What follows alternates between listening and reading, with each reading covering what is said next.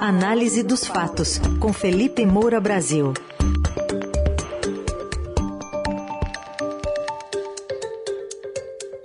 Hoje em destaque a pesquisa Genial Quest, da qual a gente falou mais cedo, que aponta 13 pontos de vantagem para o ex-presidente Lula sobre o atual Jair Bolsonaro. E também vamos falar da aproximação de grandes empresários e de ex-ministros do Supremo com o presidente, com o ex-presidente candidato Lula. Oi, Felipe, bom dia. Salve, salve, Raizen, Carol, equipe da Eldorado FM, melhores ouvintes, sempre um prazer falar com vocês.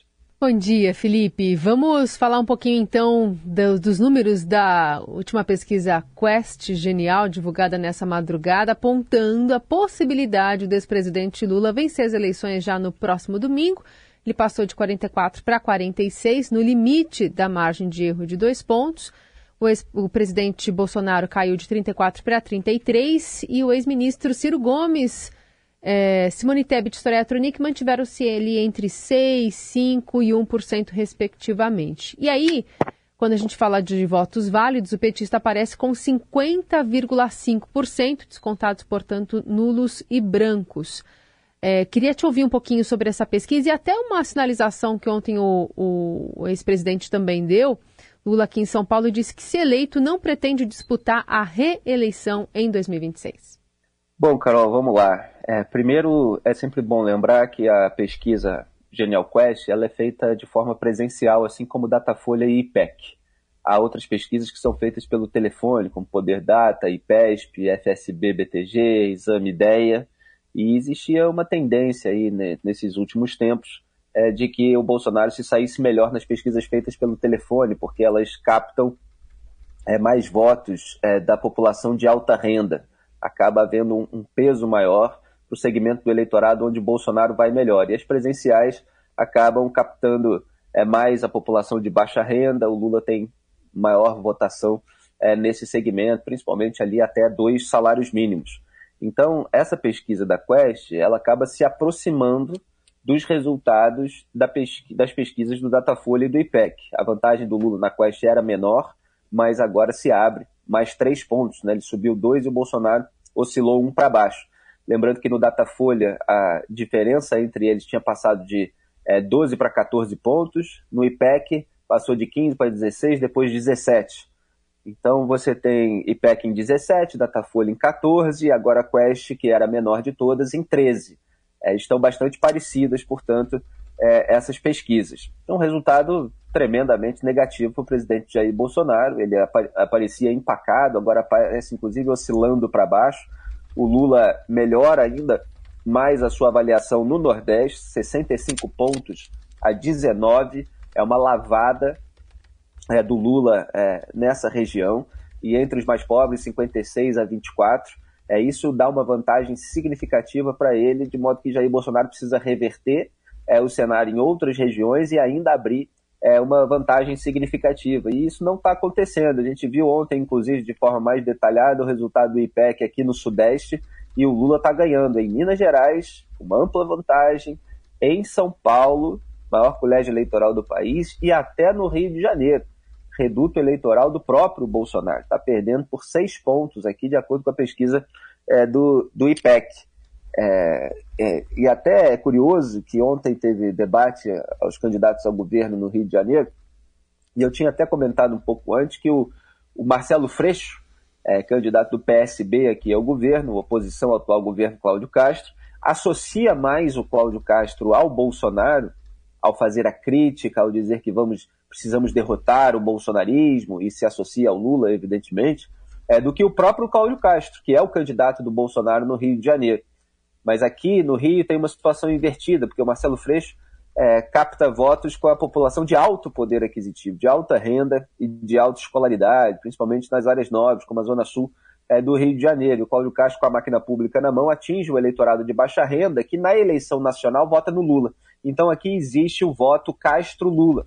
É, de modo que o, o, Castro, inclusive no debate ontem, é, quando questionado sobre os processos em relação ao Lula, não, ele foi condenado sim, mas a, a, justiça decidiu outra coisa no final, eu não questiono decisões judiciais, eu prefiro falar ao povo do Rio de Janeiro, etc.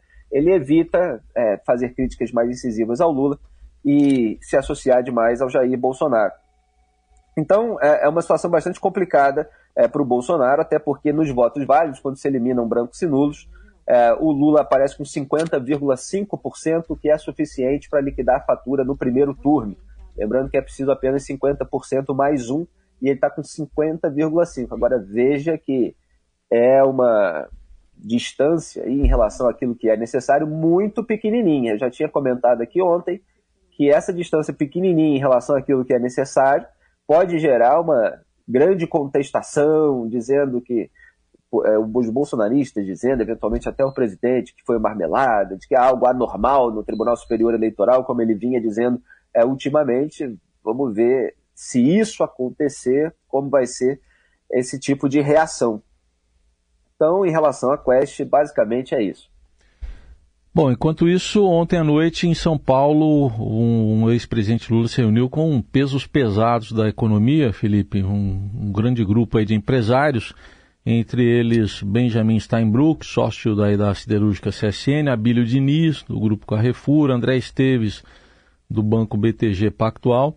Mas estou vendo aqui Josué Gomes, presidente da Fiesp, filho do ex do falecido já vice de Lula, uh, o Zé Alencar mas me chamou a atenção dois nomes que abertamente apoiaram o presidente Bolsonaro nas últimas eleições, Flávio Rocha, né, que é do grupo Riachuelo, e também o Rubens Ometo, que é presidente do grupo COSAN. Como é que você vê esses encontros aí, delimitando apoios, o que, que eles estão fazendo aí nessa reta final? Heisen, o governismo do empresariado brasileiro, das elites econômicas, ele já vem de, de mais de século. Né? Ele aparece, inclusive, é, na, na, bibliografia, que volta e meia eu cito aqui. O Paulo Prado, por exemplo, Retrato do Brasil, já falava disso. É, o, o, Lima Barreto, grandes autores é, já descreveram esse tipo de relação. É, então, às vezes se associa muito um empresário a determinado governo e, e, se chama de bolsonarista ou de petista, quando no fundo esse empresário, claro que há uma outra exceção mais ideológica, é governista. E agora, com a perspectiva de poder do Lula, ele vai atraindo os contatos, ele vai atraindo a atenção, ele vai atraindo o desejo do empresariado é, de ter canais de diálogo com o poder. Porque é, no Brasil você tem é, o peso do sistema tributário, é, de uma regulação, de um regulamento né, absolutamente complexo, é, um cipoal de, de regras, é, onde se dá margem para toda forma de escambo, para que elas sejam eventualmente ajustadas a favor desse é, ou daquele, você tem uma, bio, uma burocracia estatal é, muito pesada. Então, tudo isso atravessa o ambiente de negócios e empresariado é, para sobreviver com mais lucros, ele quer ter é, essa proximidade com o poder. É, Houve ali, de acordo até com uma apuração da minha querida Raquel Landim, do Valor Econômico, da CNN, é um discurso da Luiz Mercadante que foi visto por empresários como mais liberal, o que é natural, porque o petismo não é liberal no sentido ali de pregar a contenção dos gastos públicos, a redução do tamanho do Estado, é, toda a liberdade de mercado, etc. Mas quando você vai discursar para esse grupo, querendo é, gerar essa imagem de que o Lula é o conciliador, é o líder de uma frente ampla democrática, aquele que dialoga com todo mundo, você vai fazer ali alguns acenos. E o Mercadante fez, assim como o Geraldo Alckmin é, fez também. É, aliás, Geraldo Alckmin é uma dessas iscas que o Lula joga para o eleitorado mais de centro. É, foi a primeira, depois veio Marina Silva, depois veio é, Henrique Meirelles, agora vem essa reunião é, com, é, com o empresariado. É, o Lula, por sua vez, ele fez um discurso lá defendendo a ênfase na política social, no aumento dos investimentos, na utilização dos bancos públicos e do BNDES para alavancar o crédito e também fez críticas à privatização da BR distribuidora. Então, de acordo com o relato ouvido pela Raquel Landim, o Lula de sempre com suas qualidades e defeitos é, não tem nada, evidentemente, muito claro. Ele remete de uma maneira genérica às políticas econômicas é, que estiveram mais ou menos presentes durante o seu primeiro mandato, durante o segundo. Mas o que ele queria mais com esse encontro é passar essa imagem de que ele está dialogando e falar para os empresários que nada vai ser decidido é, sem é, o, o, devido diálogo, né? Uma mensagem que está sendo espalhada pela sua, é, pela sua campanha. Agora eu vejo também o futuro repetir o passado. É, para chegar ao poder, quando se está fora dele, é, no caso do Lula, nas duas oportunidades, se a gente pegar 2002 é, e agora, é, ele precisa formar um, uma frente ampla, de certa forma, ele precisa moderar o tom para atrair é, apoiadores. Então, daquela vez, houve a carta aos brasileiros, um afago ao mercado, porque ele tinha um discurso nas eleições anteriores mais de um sindicalista, num tom socialista, um, algo visto como mais radical. Ele precisou mostrar que não faria nada assim de tão radical no poder.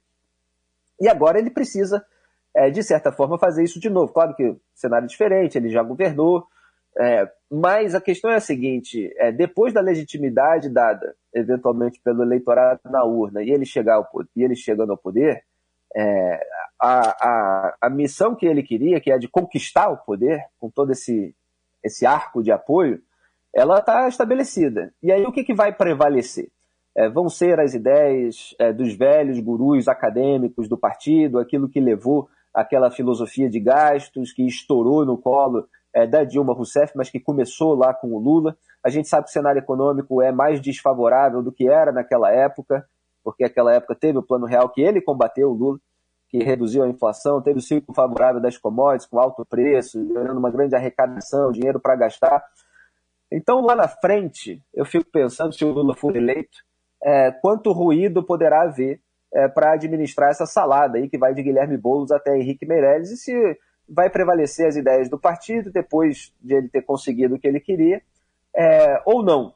É claro que durante um tempo vai haver uma certa é, modulação, quer dizer, vai se tentar agradar a todo mundo, mas a gente sabe que no médio e no longo prazo não dá para agradar a todo mundo. Felipe, olhando um pouquinho nas disputas estaduais, a gente teve debates né, importantes realizados pela TV Globo. Aqui em São Paulo, dobradinhas para é, atacar especialmente o governador Rodrigo Garcia, uma polarização entre Lula e Bolsonaro. No Rio, corrupção e ataques a Castro e Freixo marcaram o evento e mineração e diversidade, além da recuperação fiscal, dominaram. A questão ambiental também falou bastante o debate de Minas. Que avaliação você faz né, dos principais embates de ontem? É, só complementando aqui a análise que eu já fiz do, do Rio de Janeiro, o, o Cláudio Castro ele passou por uma sucessão de escândalos. Né? É, houve ali uma operação policial contra o então vice dele, Washington Reis, ex-prefeito de Nova Iguaçu, que acabou declarado inelegível, inclusive pela Justiça. Houve a prisão do ex-secretário de Polícia Civil, Alan Turnovski, houve citação do próprio governador em delação premiada, primeiro em reportagem, depois circulou o vídeo dessa delação, e houve principalmente já há mais tempo que esse escândalo se arrasta, o caso dos fantasmas do CEPERJ. CEPERJ é o Centro de Pesquisas Estatísticas aqui do Rio, uma espécie de IBGE local, e havia uma folha de pagamento secreta, gente sacando mais de 250 milhões de reais, tudo isso que foi imensamente explorado pela campanha do Marcelo Freixo. Mas o Cláudio Castro conseguiu se equilibrar nessa corda bamba e já voltou a crescer e o Marcelo Freixo já voltou a oscilar para baixo. Então, passado isso, é, é, o poder da máquina pública que o Castro tem na mão volta é, com tudo, porque tem dinheiro em caixa, em razão da venda da SEDAI, da Companhia de Águas e Esgotos, gerou mais de 20 bilhões de reais aos cofres públicos, mais de 7 bilhões foram para as prefeituras, mais de 14 bilhões foram investidos pelo governo em saneamento, em, em infraestrutura, é, na, na, polícia, em moradias. É, com isso, ele atinge a população de baixa renda. Então, é claro que no debate, ele vai, é, ele ficou ali é, sendo alvo de ataques em razão de críticas né, legítimas, evidentemente, nem gosto muito de usar essas palavras ataques mas em relação à corrupção, e foi se equilibrando e mostrando o que, que ele está fazendo é, com o dinheiro que ele tem em caixa, obviamente. É, no, no debate é, de São Paulo, a gente vê uma dobradinha é, do Fernando Haddad com o Tarcísio Gomes de Freitas, o Fernando Haddad candidato do Lula, Tarcísio do Bolsonaro, para tentar excluir o Rodrigo Garcia do segundo turno. Se interessa ao Haddad, porque na projeção de segundo turno, o Rodrigo Garcia vai melhor do que o Tarcísio. E esse é o investimento que o Garcia está fazendo nessa reta final de campanha, de dizer para o eleitorado: olha, eu que tenho mais condições de derrotar o petismo, eu que tenho mais condições de ser a, é, o representante do antipetismo no segundo turno para vencer Fernando Haddad. É, e, e o Tarcísio acaba gostando de fazer essa dobradinha para tirar o Rodrigo Garcia da, da sua concorrência direta. É, em Minas Gerais, é, é, o Calil conseguiu uma recuperação significativa, porque a eleição parecia completamente perdida, agora ele reduziu a distância, estava mais, tá mais de 20 pontos, agora já está por volta dos 10 e tal, com uma perspectiva é, de segundo turno que não havia antes, estava é, muito inclinada a, a, ser liquidada no primeiro turno essa fatura. É, e o Lula passou por lá, deu uma turbinada na campanha do Calil, e como é, é um estado singular também, assim como o Rio de Janeiro, é, você tem o Lula em vantagem na, na, eleição nacional e o candidato dele em desvantagem. É, então o Calil ele, ele se juntou um pouco mais a esse eleitorado do Lula de Minas Gerais, fazendo uma campanha contra o Romeu Zema, é, dizendo que ele não dá atenção aos pobres, que ele é da classe abastada, que ele só quer é, conversar com os ricos, etc., que é um discurso muito mais próximo do que o Lula sempre teve, jogando pobre contra rico. Esses embates que a gente teve no estado de São Paulo, a gente está te vendo, Felipe, é a sua voz que não está chegando aqui para a gente. Bom, a gente acho que não dá tempo mais de restabelecer o contato, tentar fazer uma nova ligação. Vai ficar o tchauzinho no vídeo do Felipe Moura Brasil para a transmissão que a gente tem aqui na, na TV Estadão, mas amanhã ele está de volta. Obrigada, Felipe. Lembrando que a coluna fica lá no portal, no radioadorado.com.br e também nas plataformas de áudio para você ouvir e ver o tchauzinho. Mas eu vou, vou pedir para o Nelson Volter ainda assim soltar uma referência que a gente tinha pegado até da fala do Felipe. Uhum. Ele mencionou sobre uh, o, o, eu vejo o futuro repetir o passado, né? Em muitas das coisas que a gente ouviu. Então vamos relembrar Cazuza para finalizar essa coluna do Felipe Moura Brasil. Eu vejo o futuro repetir o passado. Eu vejo um museu de grandes novidades